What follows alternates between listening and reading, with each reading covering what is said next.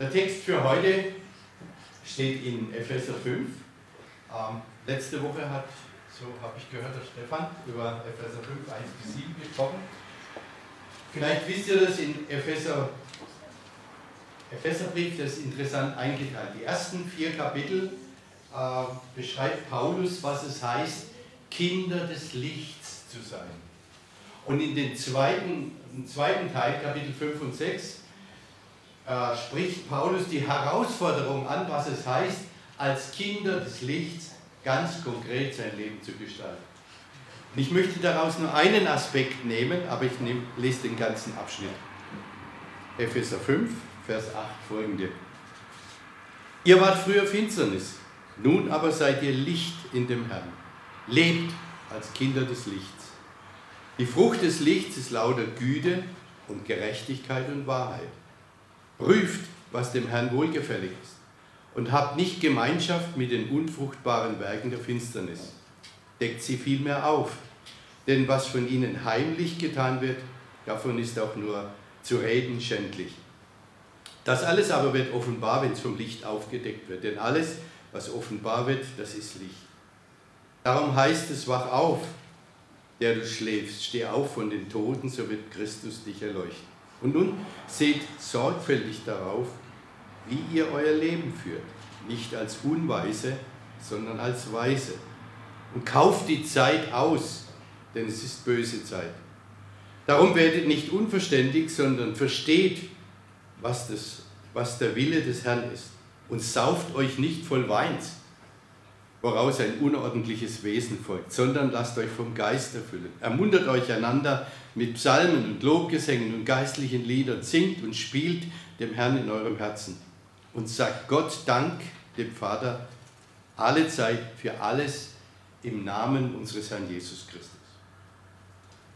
Herr, ich möchte dich bitten, dass du uns dein Wort aufschließt, dass uns groß wird, was dir groß ist und klein, was dir klein ist.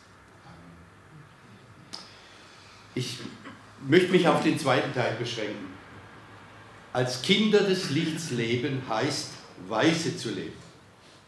Was heißt das? Man spricht von der Weisheit des Alters, von der Weisheit der Frauen. Menschen, die, die, die sich weise oder unweise verhalten. Und von solchen, die die Weisheit mit Löffeln gegessen haben. Manche Dichter haben über die Weisheit nachgedacht. Und Peter Rossecker zum Beispiel hat einen interessanten Satz gesagt. Weisheit entspringt nicht so sehr aus dem Verstand, sondern aus dem Herzen. Peter Rossecker, steirischer Dichter, Weisheit entspricht nicht so sehr aus dem Verstand, sondern aus dem Herzen. Und der Römer Horaz sagte, ohne Weisheit stürzt die Kraft durch die eigene Wucht. Es gibt Sprichwörter zum Thema Weisheit. In Worte gegossen, Weisheit ist des Lebens Auge.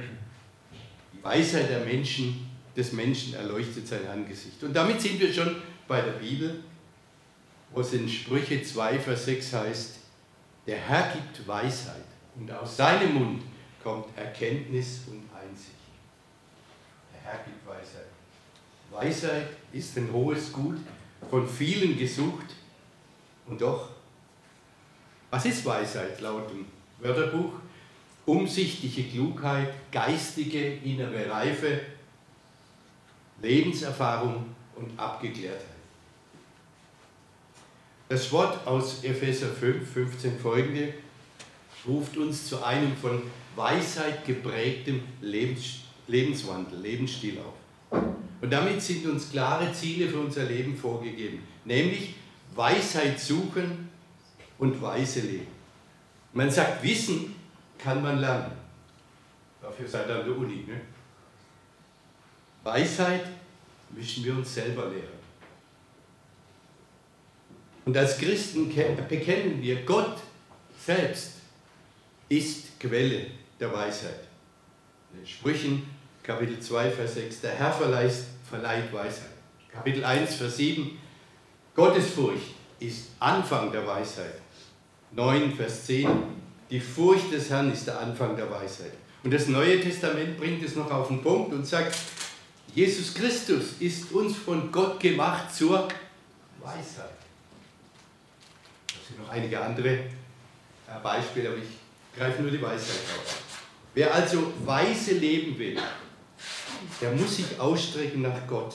Der suche Jesus Christus und nehme ihn sich zum Vorbild. Konkret,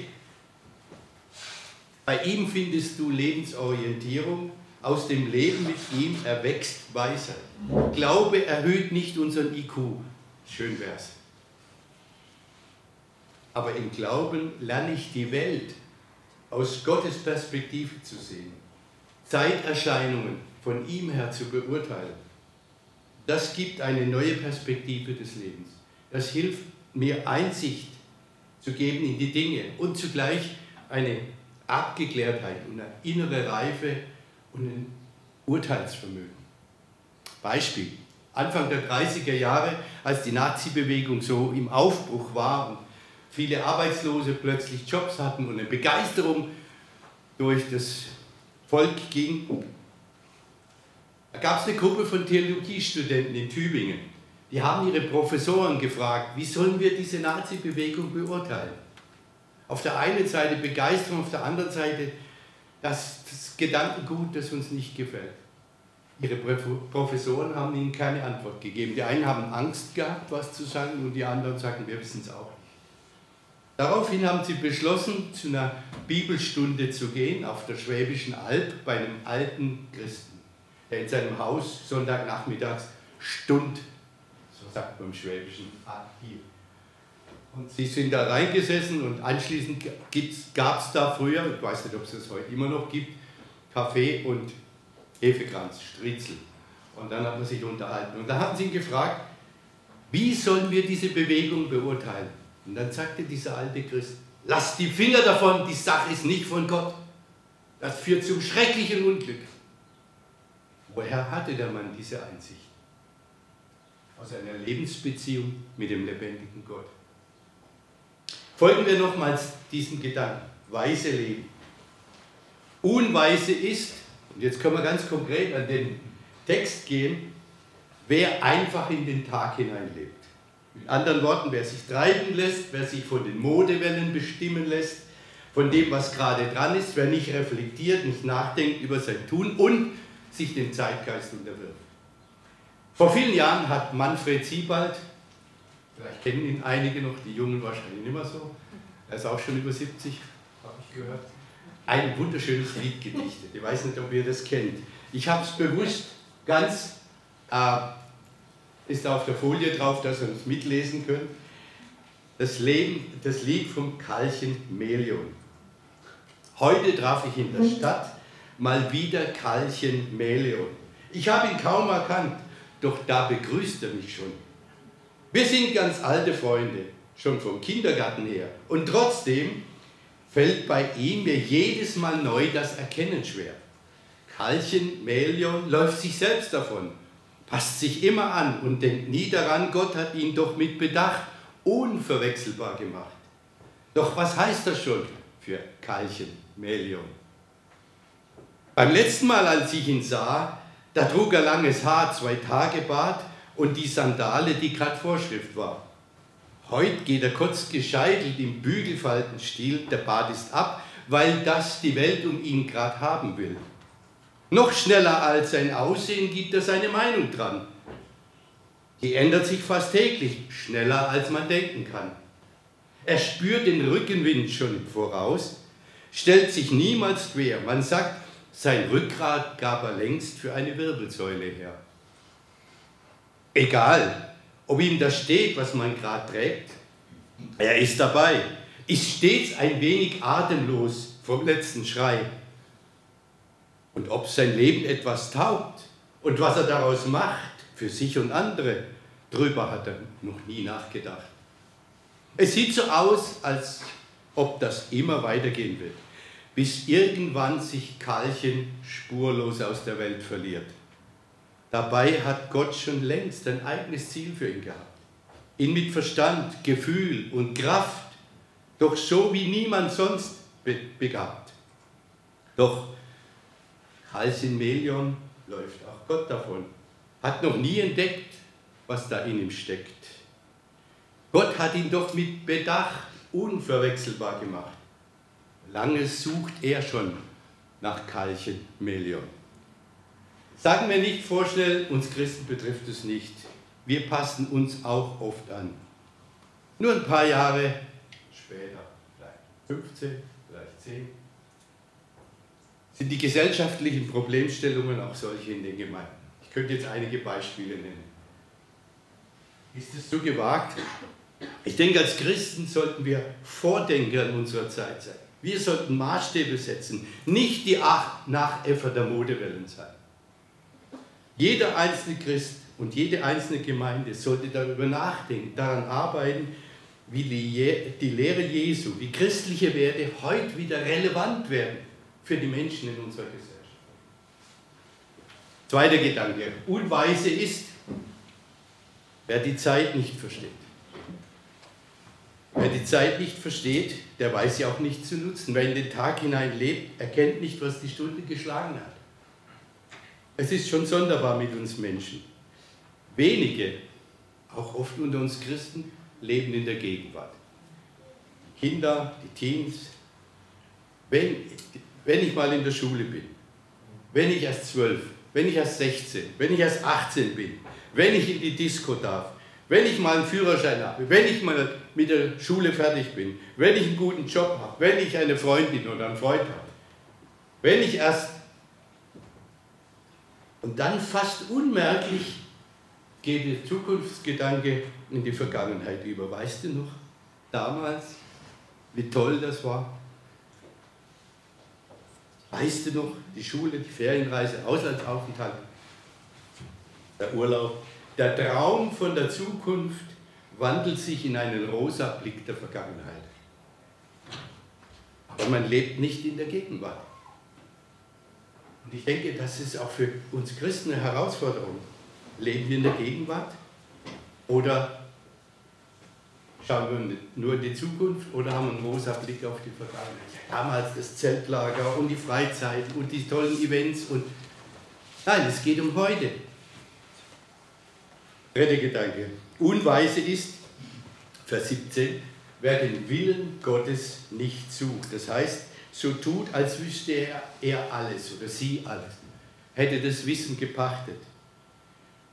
Es geht um Menschen, die überzeugt sind, sie seien auf dem rechten Weg. Das passe eh alles schon. Den Willen Gottes erkennen erfordert Mühe, Arbeit, Nachforschen, dranbleiben, Gebet, am Gespräch mit, reif, mit reifen Christen, am Fragen. Unweise ist es, sich mit vorschnellen Antworten zufrieden zu geben. 1989 kamen wir in Heimaturlaub. Wir haben ja ein Internat in Japan geleitet und wir waren beide ziemlich müde und erschöpft. Und dann kamen drei Leute auf uns zu, unabhängig voneinander, und haben gesagt, da gibt es einen ganz tollen Job. Das wäre das Richtige für euch. Und ich dachte, ah, das wollte ich doch schon immer machen. Und ich kann den, die ganze Arbeit mal vergessen. Und meine Frau sagt, Vorsicht, langsam. Lass uns drüber nachdenken. Wir haben den Job, die Jobanfrage abgelehnt und sind nach vier Monaten wieder nach Japan für vier Jahre. Ähm, es ist tatsächlich so, der Wille Gottes liegt oft auf dem anderen, auf dem Unbequemen, auf dem Schmerzhaften, auf dem herausfordernden Weg. Es ist so. Ich würde es gerne anders sagen, aber es ist oft so, dass er uns gerade die schwierigen Wege zumutet, uns mit schwierigen Leuten zusammensteckt, damit wir reifen in unserer Persönlichkeit. Oder wie ist es denn in der Gemeinde? Sind alle so lieb, wir verstehen uns prächtig. In der ehemaligen DDR hieß es, Freunde kann man sich raussuchen, Geschwister nicht. In der Gemeinde ist das Gleiche. Wir kommen zusammen nicht, weil wir so so nett sind und weil wir uns so toll verstehen, sondern weil wir von Gott zusammengestellt sind, als Geschwister. Und Geschwister können mal voneinander lernen, kennen sich besser als alle anderen. Vierter Gedanke, Vers 18. Unweise ist, wer sich berauscht. Sauft euch nicht voll Weins. Sehr drastisch, was Paulus da sagt. Ach, das betrifft uns Christen nicht. Das können wir überblicken, oder? Er ruft mich einmal, ist nicht hier in Graz gewesen, eine Frau eines Ältesten an und sagt, mein Mann liegt besoffen auf der Couch, eine Flasche Wein neben sich, was soll ich machen? Kannst du mir einen Rat geben? Ältester einer Gemeinde. Sich berauschen, abzuschalten, die Wirklichkeit für eine Zeit zu vergessen, um Probleme zu bewältigen, um sich abzulenken, um seine Sucht, Sucht zu befriedigen. Wilhelm Busch, nicht der Pfarrer, sondern der Max- und Moritz-Dichter, der hat einen interessanten Spruch. Es gilt ein Spruch von alters her. Wolfi, du kennst vielleicht den Spruch? Wer Sorgen hat, hat auch Likör. Gilt ein Spruch von alters her, wer Sorgen hat, hat auch Likör. Es ist geradezu Standard in unserer Gesellschaft. Nicht nur der Wein, Alkohol überhaupt und viele andere Dinge, die uns faszinieren, die uns berauschen, die uns anregen, die uns scheinbar vergessen lassen. Also Sigurd, so klein war, Vorschule, hatte eine Operation, ich musste mit ihm die Nacht im Krankenhaus verbringen. Neben dem Bett war ein anderer Junge, der auch eine OP hatte. Der ist von der OP aufgewacht, grün im Gesicht. Und das Erste war, dass er sein Gameboy angemacht hat und einen Fernseher dazu. Und dann plötzlich hat er sich übergeben und trotzdem weitergemacht. Wie verrückt muss man eigentlich sein? Aber offensichtlich braucht er das, um, das zu vergessen. Neil Postman, Dichter, amerikanischer Philosoph, sagte, wir amüsieren uns zu Tode. Uns zu. Und er beschreibt damit die westliche Welt, wie sie sich darstellt. Was setzen wir dagegen? Paulus sagt eben, weise Leben. Was heißt das konkret? Und jetzt nehmen wir die vier Gedanken nochmal von der anderen Seite auf. Erstens, weise ist, wer bewusst lebt. Wem es darum geht, worum es geht, wenn es heißt, diesen Lebenswandel weise zu führen. Das heißt, bewusst einen Lebenswandel zu gestalten, sich nicht einfach treiben zu lassen oder sich dem Zeitgeist einfach anzupassen. Denkt an Karlchen Melion. Chameleon, ne? Karlchen Melion. Weise leben, das heißt auch Mut haben, anders zu sein. Und das auch zu begründen, Maßstäbe, Maßstäbe zu setzen und danach zu leben. Einem Beispiel wird es ganz deutlich für uns Christen. Vergeben. Das tiefste Problem vieler Menschen heute, innerhalb der Gemeinden und erst recht außerhalb der Gemeinde ist, sie können nicht vergeben. Ehepartner, die einmal in tiefer Liebe ein gemeinsames Leben begannen, haben sich nichts mehr zu sagen, laufen auseinander. Gerade Christen sollten ein Vorbild sein, wie man einander vergeben, sich wieder in den Arm nehmen und miteinander anfangen kann. Vergebung und Versöhnung. Jesus ruft uns herausfordernde Worte für unser Leben zu. Siehe, ich sende euch wie Schafe mitten unter die Wölfe. Also, was ein Wolf in der Schafsherde anrichtet, kann man in der Zeitung lesen. Allein in Tirol 300 Schafe gerissen auf den Sommer. Aber ein Schaf mitten ins Wolfsrudel, undenkbar. Aber das ist unser Platz in dieser Welt. Schafe im Wolfsrudel. Und wie soll man darauf antworten? Sagt Jesus, seid klug wie die Schlangen und ohne falsch wie die Tauben. Matthäus 10, Vers 16. Wie überlebe ich als Christ in herausfordernden Situationen? Durch klugen und weisen Lebenswandel. Klug ist, wer aus Erfahrung lernt, aus Beobachten Schlüsse zieht und so an Reife gewinnt. Zweitens, weise ist, wer die Zeit nützt. Die Zeit nützen heißt nicht von der Zukunft träumen und die Vergangenheit rosarot malen, sondern bewusst im Jetzt, im Heute zu leben. Das bedeutet, den Kairos Gottes zu erkennen, den Zeitpunkt zu spüren, wo das Handeln gefragt ist, wo ich gefordert bin. Als wir als im Höhepunkt der Flüchtlingskrise, Herbst 2015, saßen wir als Verantwortliche der Evangelischen Allianz in Graz zusammen und gesagt, was sollen wir tun? Jede Gemeinde sagt, wir, wir möchten was tun, aber wir fühlen uns überfordert. Und da kam der Gedanke, und da haben wir auch schon gehört, dass einzelne Christen oder solche, nur solche, die Interesse in der Bibel hatten, in den Flüchtlingsunterkünften bedroht wurden. Eine Frau hat mir verboten, die Küche zu nutzen. Sie durfte erst um drei in die Küche, wenn alle anderen raus waren, und anschließend musste alles desinfiziert werden, weil sie ist ja haram, unrein, weil sie sich für den christlichen Glauben geöffnet Das muss man sich mal vorstellen. Flüchtet und dann kommt in eine Situation, wo sie wieder beschimpft wird. Wir haben gesagt, wir bräuchten einen Platz, ein Haus oder Wohnungen, wo wir Leute unterbringen können. Und Gott hat es geschenkt. Das war ein Kairos. Ein Zeitpunkt, den Gott gesetzt hat. Fünf Jahre später haben die meisten Asyl oder sie sind nach Wien oder sie sind irgendwo abgetaucht. Die Herausforderung ist nicht da, plötzlich stehen die ukrainischen Flüchtlinge da. Und wir haben eine Arbeit mit ukrainischen Flüchtlingen begonnen. Als Christ heißt es, den Kairos Gottes zu nützen. Ist interessant, in Römer 12, Vers 11 heißt es, dienet dem Herrn. Kyros. Oder, manche Übersetzungen heißt, dienet der Zeit. Kairos. Ist nicht ganz klar unter den Schriftauslegern, was jetzt eigentlich gemeint ist. Für mich ist das eigentlich ganz logisch. Ich diene dem Herrn, indem ich bewusst in seiner Gegenwart lebe und die Chancen, die mir diese Zeit bietet, nütze. Also der Zeit dienen heißt Gott dienen und den Zeitpunkt erkennen, wo ich gefordert bin. Wir leben in einer Welt von kolossalen Veränderungen. Das elektronische Zeitalter hat das Industriezeitalter abgelöst, die Informationstechnologie entwickelt sich immer schneller, ebenso die Biotechnologie. Wie reagieren wir als Christen? Scheuklappen auf, interessiert uns nicht? Oder können wir versuchen, das für uns zu nutzen? In der westlichen Welt, anderes Beispiel, die westliche Welt ist heute von einer ungeheuren Maßstabslosigkeit gezeichnet. Der Individualismus wird immer stärker. Zugleich macht sich eine schreckliche Unmoral auf allen Ebenen der Gesellschaft breit.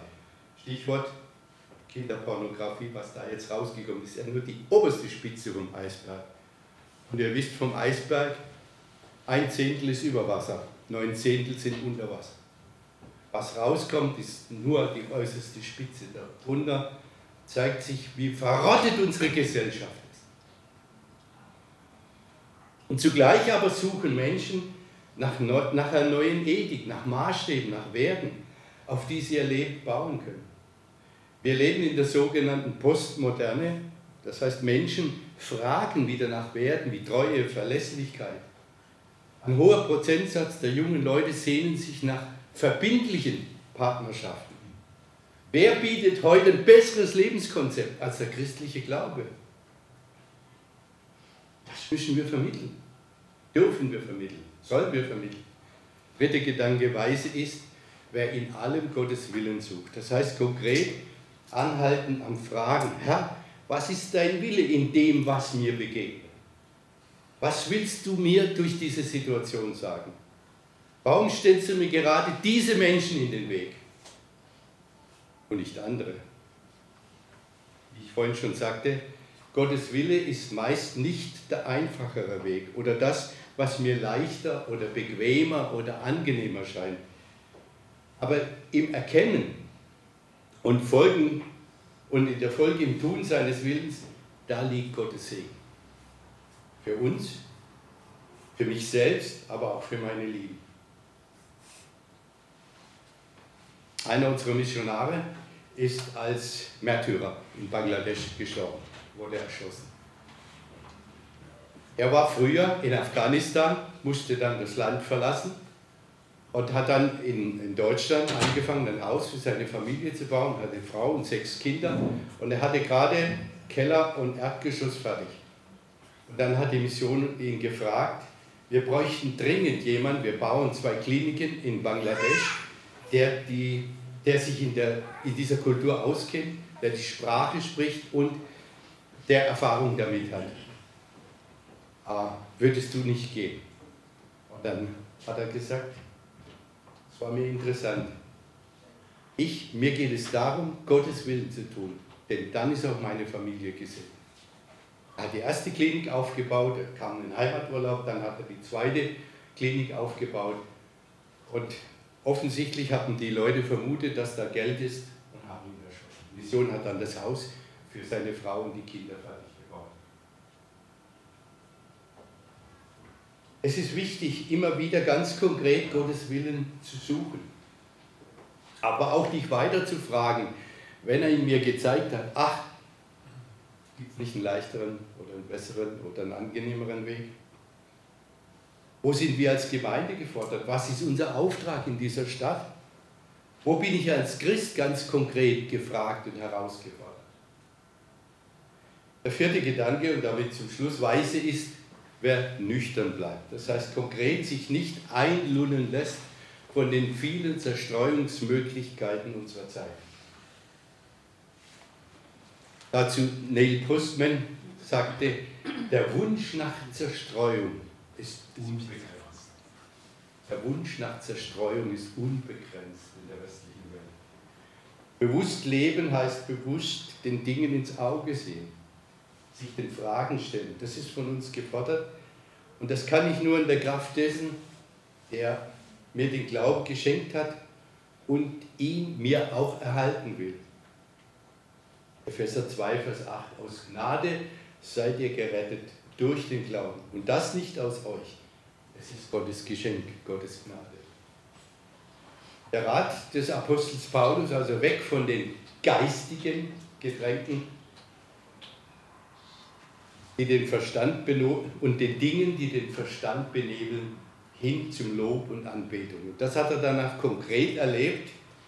Wir erinnern uns, Apostelgeschichte 16 in Philippi wurden sie verhaftet, er und sein Mitarbeiter, ausgepeitscht und in ein Kellerloch, in ein Verlies gefesselt. Und um Mitternacht fangen sie an, Gott zu loben und zu danken. Wilhelm Busch hat eine Predigt gehalten über die Frage, und was geschah bis Mitternacht. Also Paulus und Silas haben auch Zeit gebraucht, aber um Mitternacht waren sie so weit, dass sie Gott loben konnten und dann hat es ein Erdbeben gegeben und sie waren frei. Unweise oder Weise, nochmal, ist nicht eine Frage der Intelligenz oder der Vorherbestimmung durch Erbanlagen oder die Förderung durch die Herkunftsfamilie, Unweise oder Weise ist eine Frage des bewussten Wollens, des Lebens aus dem Glauben heraus. Deswegen ich, möchte ich euch Mut machen, euer Leben aus dem Glauben heraus zu gestalten. Lasst die Gottesbeziehung die Mitte sein. Gruppiert euer, euren Freundschaftskreis, euer Familienleben, eure Berufsarbeit, eure Freizeitgestaltung darum, diese Mitte. Unser Leben auf dieser Erde soll zum Lob Gottes dienen. Und indem das immer wieder geschieht, trotz vielen Rückschlägen, finden wir auch die Erfüllung unseres Lebens, den tiefsten Sinn unseres Daseins. Für Gott auf dieser seiner Erde leben. Mit ihm unser Leben ausgestalten und hineinwirken in unsere Umgebung. Mit anderen Worten, mit ihm durch dick und dünn macht Sinn und schenkt Erfüllung, darf er sich eigentlich jeder in Wirklichkeit.